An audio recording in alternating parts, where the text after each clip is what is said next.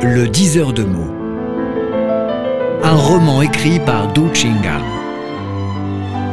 Lu par Romaric Hubert. Le diseur de mots.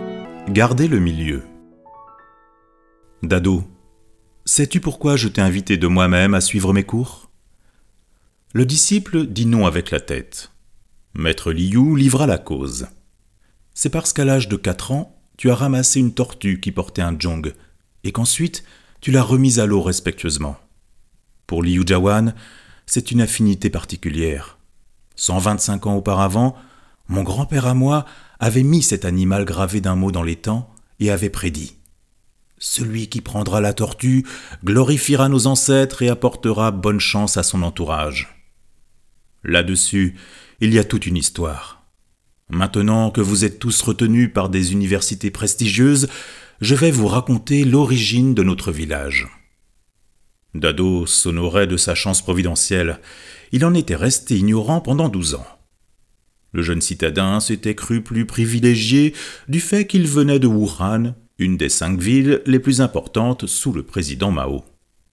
Maître Liu retraça alors en détail l'histoire du village, dévoilant au passage les correspondances mystérieuses entre l'espace, le temps et les mots. La naissance de Liu Jawan est fabuleuse. Elle est liée à deux personnages importants sous la dynastie des Ming. Le premier s'appelle Chu Yunwen, le deuxième se nomme Chitai. En 1398, Chu Yuanchang, premier empereur des Ming, rendit l'âme. Il avait légué le trône à son petit-fils Chu Yunwen, nommé plus tard empereur Jianwen. Ce dernier ne se sentait point en sécurité, parce que ses 24 oncles occupaient des domaines stratégiques importants, appuyés chacun d'une armée de 15 000 hommes.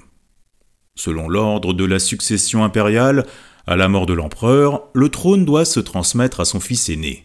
Mais l'aîné, Chu Biao, était mort prématurément. Dans ces circonstances, le pouvoir doit passer au deuxième fils.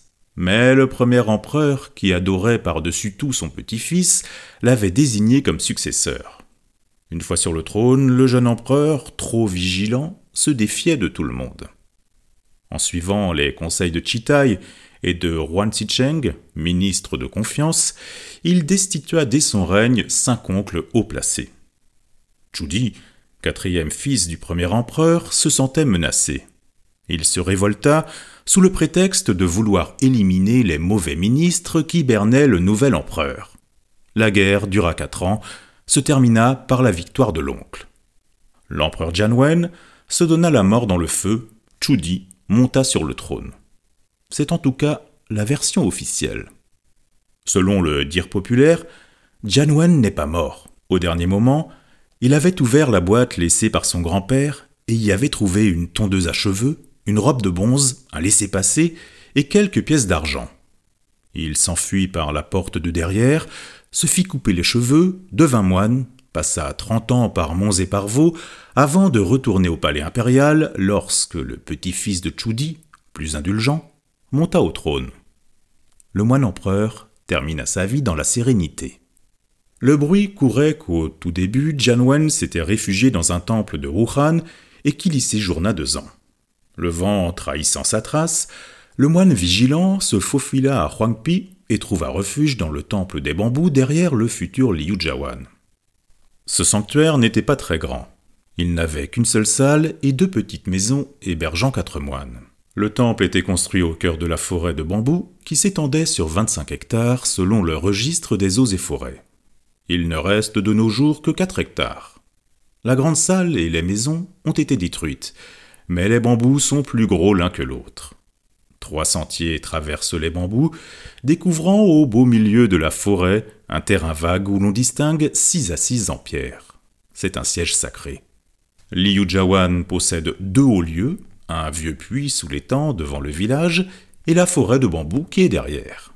À dix kilomètres plus loin se dresse la fameuse montagne Moulane. En été, il faisait très frais dans la forêt qui présentait une verdure hors du commun. Janwen s'installa sereinement dans le temple, se consacra à la prière et à la méditation. Chaque jour, il transportait de l'eau, se recueillait devant la statue, lisait et copiait des textes sacrés, indifférent à tout ce qui se passait en dehors des bambous. Mais il ne se calmait plus au souvenir du sceau caché sous son lit, le seul objet qu'il avait emporté du palais impérial. Ce n'était qu'une grosse pierre gravée de quelques mots, mais comme symbole du pouvoir, cet objet majestueux pouvait bouleverser tout l'Empire et faire couler le sang de tant d'innocents. Depuis plus de 2000 ans, toute l'histoire de la Chine se déroule autour de ce tampon magique et fatal. Cela fait cinq ans que j'ai quitté le palais. C'est l'heure de me débarrasser de ce fardeau, chuchota Wen en déplaçant son lit. C'était une nuit à croissant de lune. Il déterra le pot qui contenait le seau, sortit de la forêt, se dirigea vers un terrain vague et creux, au centre duquel se cachait un puits abandonné. Le puits était profond. Wen avait passé des jours à l'inspecter. Si on y lance une pierre, on attend longtemps avant de l'entendre atteindre le fond. Wen jeta le seau dans le puits et regagna paisiblement le temple. Lorsqu'il combla le trou sous son lit, il y découvrit une tortue portant sur la carapace un caractère au très simple. C'était un Jong. L'empereur détrôné sourit de soulagement. Il se coucha et dormit à point fermé. Il régnait dehors un silence sans fêlure. Au bout de trois quarts d'heure cependant, il commença à pleuvoir à verse. On aurait dit que le ciel fut troué. Les torrents célestes s'abattaient sur le terrain vague, alors qu'aux alentours n'était versée aucune goutte d'eau. Dans le ciel sombre, un gros nuage noir flottait en plein milieu, entouré d'étoiles scintillantes. Le lendemain, le terrain vague devint une nappe d'eau s'étendant sur cinq hectares. C'était l'étang à l'entrée du village. Trois jours après, vinrent deux jeunes frères, l'un grand, l'autre gros. Ils firent un tour autour de l'étang, se reposèrent entre les bambous et la mare. Au terme d'une brève discussion, le grand déballa un sabre pour couper les bambous. Le gros sortit de sa valise une faucille.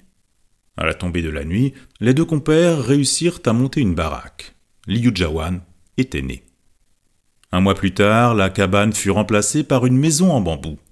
Ces deux frères, nommés Liu, vécurent d'abord de la pêche. Une fois établis, ils commencèrent à défricher et cultivèrent la terre, secondés par l'élevage des cochons et des poules. Ils épousèrent ensuite des femmes qui leur donnèrent des enfants. Le foyer prospérait. Les deux frères étaient forts en lettres et en arts martiaux. Ils établirent plus tard une école privée et une école de kung-fu. Le cadet enseignait la boxe, l'aîné apprenait à lire. De temps en temps, ils disaient des mots pour gagner leur vie. Tous deux bénéficiaient d'une grande réputation à dix lieues à la ronde. Ayant détrôné son neveu, Chudi se proclama empereur et déclencha tout de suite un grand massacre. Pour asseoir sa domination, il allait éliminer tous ceux qui avaient soutenu le pouvoir précédent. On tua 14 000 anciens fidèles.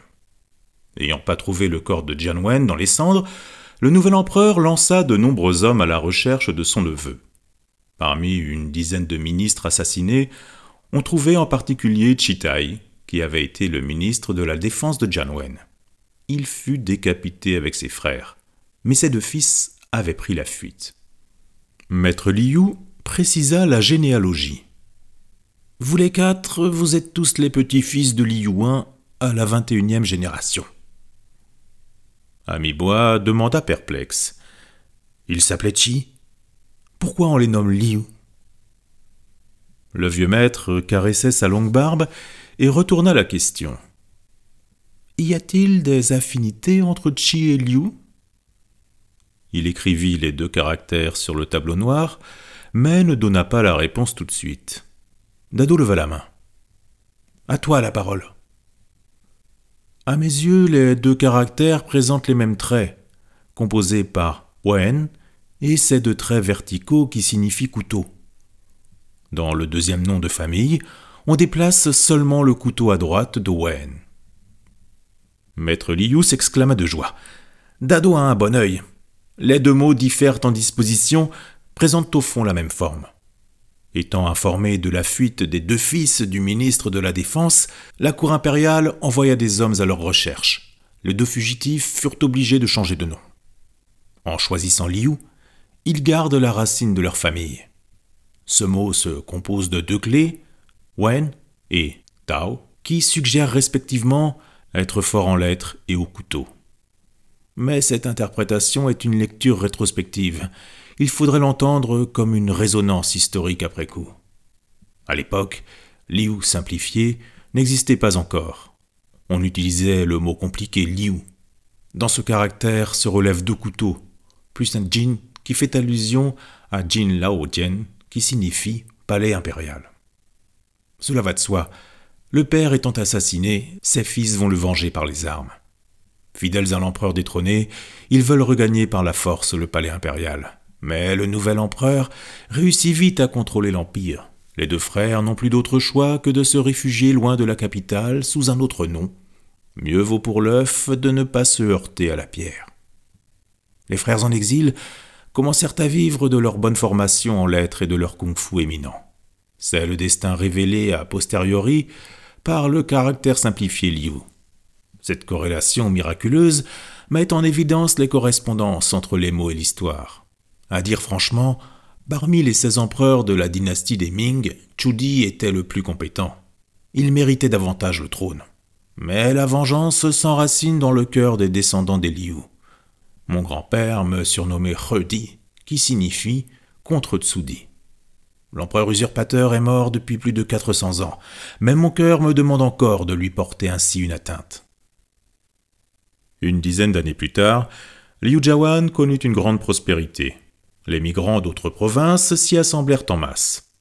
Liu Yuan avait reconnu Jian Wen, qui devint doyen du temple.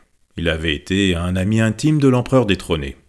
On raconte qu'au tout début, Li Yuan voulait réorganiser une armée qui porterait le drapeau de l'empereur en exil. Jian Wen refusa. Li Yuan insista. Au milieu de la dispute, le doyen traça sur la terre un zhong avec une tige de bambou. Il montra le ciel et la terre, puis porta la tige en direction de Li Yuan et la retourna contre lui-même. Dans la suite, il resta dans le silence. Ayant appréhendé le sens de ses gestes, Li se tut à son tour. Dès lors, les deux ermites ne parlèrent plus de ce qui se passait dans le palais impérial. Ils bavardaient de tout et de rien, composaient des poèmes, traitaient du zen, jouaient au go ou déchiffraient des mots. De temps en temps, Li Yuan s'établissait à Wuhan en qualité de diseur de mots assisté de son disciple. Il en poursuivait deux buts recueillir des informations et gagner un peu d'argent. Dado intervint. Mais que signifie ce jong tracé par le moine empereur À vous de le déchiffrer maintenant, répondit le maître en souriant. Togrand observa. À mon avis, c'est garder le milieu. On aurait affaire à la sagesse de Confucius. Maître Liu inclina la tête. Dado proposa une nouvelle explication. Pour un diseur de mots, Zhong peut schématiser un doigt mis sur Hao, qui signifie bouche, ce geste suggère le silence. Wen veut qu'on garde le secret, sinon il risque de perdre la vie et le pays sera menacé de nouvelles catastrophes. Judy est un despote qui ne souffre pas qu'un autre ronfle près de son lit. Vous souvenez-vous de la fameuse navigation effectuée par Genre dans l'océan Indien en 1431 Outre les tentatives commerciales, le grand empereur fut chargé par l'empereur de rechercher les traces du neveu détrôné. Le bruit avait couru que Jian Wen se réfugiait outre-mer. Chudi n'était toujours pas rassuré quant à sa légitimité, puisque son neveu était le successeur désigné par son père. Bonne idée. Ami Bois prit la parole. Zhong signifie aussi atteindre le but ou réussir. Il représente de plus Zhongguo, la Chine. Selon mon jugement, l'empereur détrôné s'attend encore à une réussite qui lui permettra de régner à nouveau. Tu as raison commenta maître Liu. Tout petit avait aussi son idée. Zhong est composé par deux clés, I, un, et Krao, bouche. I symbolise s'établir. Shitao, un peintre célèbre sous la dynastie des Qing, a dit Par un, on s'établit entre ciel et terre. L'empereur Jianwen espère que les descendants de Liu s'éloignent de l'épée et du palais impérial il leur conseille de s'établir par la bouche. Liu I avait suivi ses conseils. Il est devenu instituteur. Par la suite, à Liu Jiawan, on a vu apparaître un grand nombre de professeurs et de diseurs de mots. Sous la dynastie des Qing tardive, il est né dans notre village un grand diseur voyant nommé Dabutong. Belle explication, félicita maître Liu. Depuis 500 ans, de notre village sont sortis cinq docteurs d'État, 29 lettrés de deuxième niveau. À l'époque de la République de Chine, entre 1911 et 1949, beaucoup de hauts mandarins envoyaient leurs enfants suivre des cours dans ma classe privée. Au dernier moment de la discussion, Dado ajouta une remarque. Il me semble que Jianwen hésite entre plusieurs possibilités. Le Zhong qu'il a laissé aux villageois demande en effet à être retenu par cœur. En mettant Zhong sur Shin, on obtient Zhong, qui signifie fidélité. Le moine empereur n'a pas explicité à qui on doit rester fidèle, à lui, à son grand-père ou à son oncle qui règne mieux que lui. En fin de compte, Chuji est de la famille. Ils descendent tous les deux d'un même grand-père. Maître Liu souriait de satisfaction.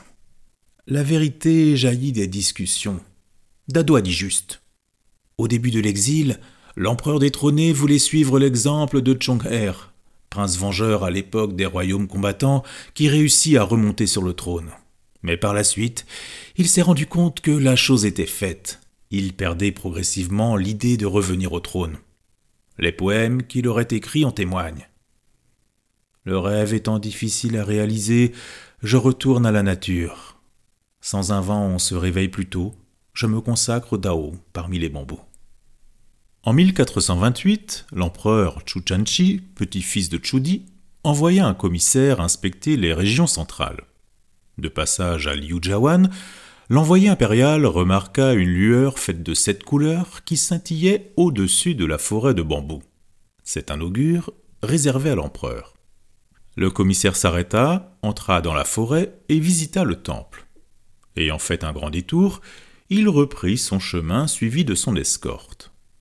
Le lendemain, survinrent une trentaine de voyageurs mystérieux qui se dirigèrent vers le temple et coupèrent sans mot dire le bambou le plus haut devant le sanctuaire. Ils n'avaient pas touché la grande salle ni porté atteinte aux moines. Chose bizarre, sur le tronc tranché du bambou ruisselait un liquide rouge comme le sang. Les voyageurs s'en allèrent, la lueur à cette couleur disparut à jamais. En effet, Janwen avait quitté le temple des bambous depuis longtemps.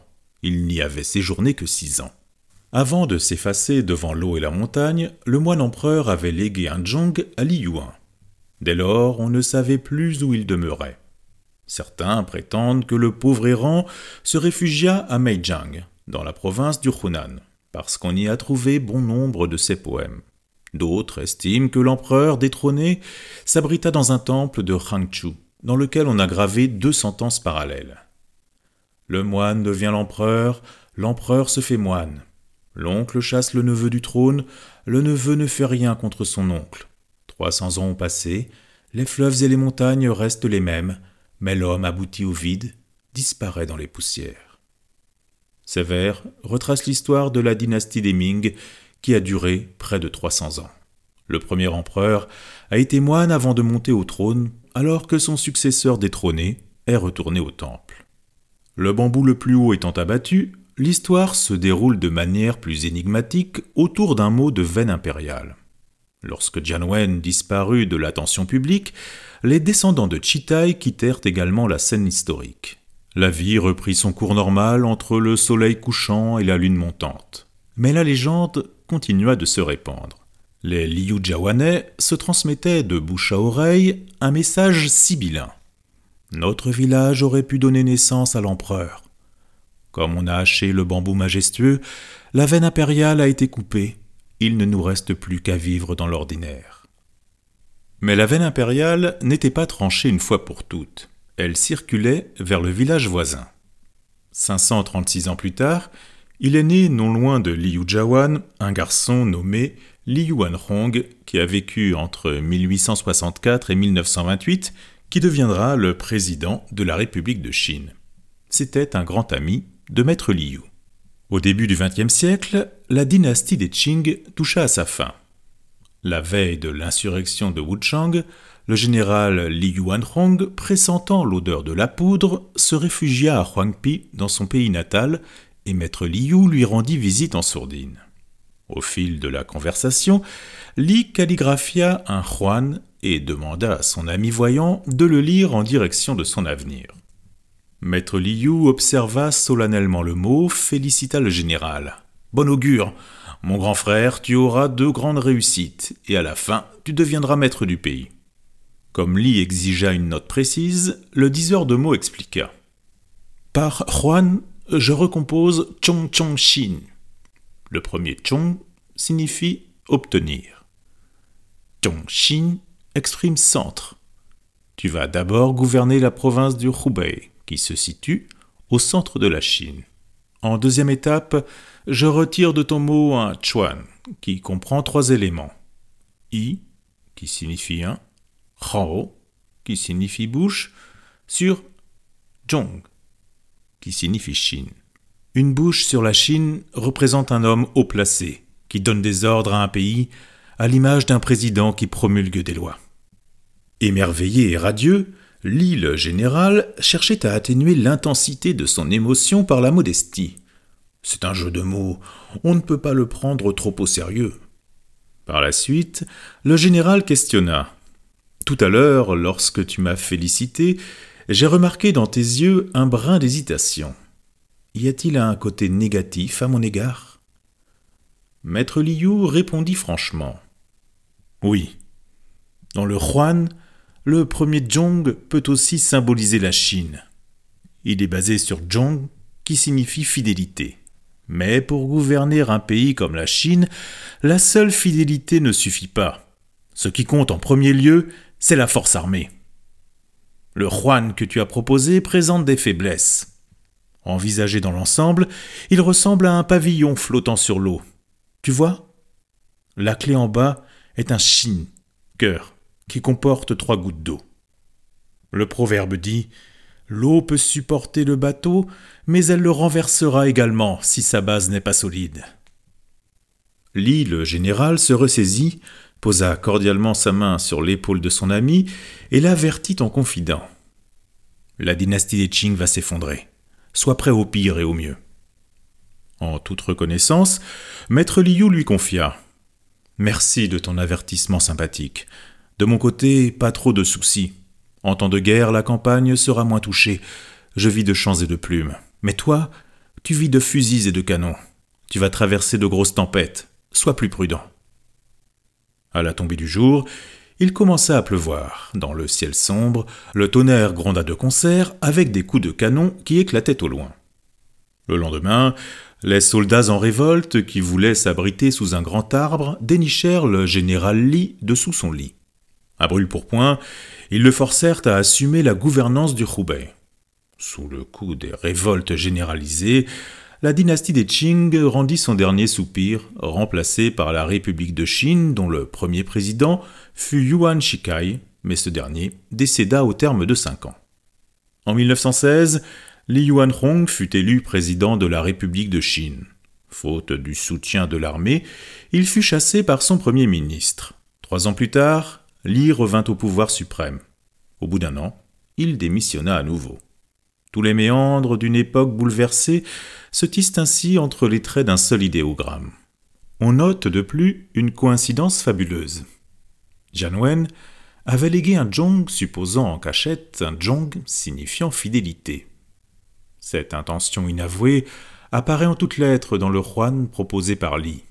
Mais la fidélité n'a pas pu maintenir longtemps le président fantôme au pouvoir suprême. Comme Wen, Li Yuanhong a régné moins de quatre ans. Maître Liu parvint au jugement final. Ce n'est pas une coïncidence fortuite, ni un simple jeu de mots. L'écriture chinoise possède des pouvoirs magiques lorsqu'elle est liée à l'histoire. Ayant dit ce Juan miraculeux, Maître Liu devint célèbre du jour au lendemain, il était partout sollicité par des personnages importants qui le payaient très cher. Ainsi, le fameux lettré du village pouvait vivre dans l'opulence. Il se plaignit pourtant. Je maîtrise les classiques chinois et la culture occidentale. Cet atout ne m'a pas servi à grand-chose en période de guerre. Je vivais essentiellement de voyance marginale. Aberration totale. J'en viens à ce dicton personnel. En période de paix, il faut compter sur le talent orthodoxe. Dans les temps de désordre, on recourt à l'art marginal. Au bout d'une pause thé, le récit se poursuivait entre réalité et légende surtout. On s'attarda sur les anecdotes relatives aux mots. En 1839, un tourbillon bizarre emporta l'eau de l'étang devant le village. Découvrant le vieux puits légendaire, sur son bord on grava en rouge le mot légué par l'empereur détrôné. Quelques jours après, la grande mare fut miraculeusement remplie d'eau verte. L'arrière-grand-mère du maître Liu, chef du village, mit dans l'étang une tortue portant un jong. Par la suite, l'apparition de la tortue qui portait sur sa carapace un jong annonçait toujours une bonne nouvelle. La nuit tomba lorsque maître Liu acheva son récit. Il faisait froid. Les quatre disciples furent retenus à dîner chez le vieux lettré. On avait préparé de la viande, du poisson et des œufs. C'était une grande fête. Les convives se régalaient joyeusement. Il fallait dire un grand merci au général Wang, qui s'occupait des intendances dans l'armée. La bonne chère avait été expédiée de Wuhan sous ses ordres. Après le dîner, les quatre disciples se promenèrent lentement autour de l'étang. Le lendemain, chacun allait suivre son chemin et quitter cette terre lourde de sentiments et de mystères. En contemplant le contour flou du village, les disciples se remplissaient d'attachements et de nostalgie. Près de leurs oreilles résonnaient des voix enfantines qui récitaient le classique des trois caractères. Au tout début, l'homme est bon. De même nature, les chemins diffèrent.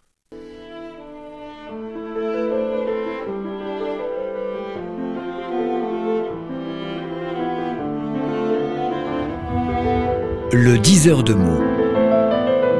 Un roman écrit par Du Chingal. Lu par Romaric Hubert.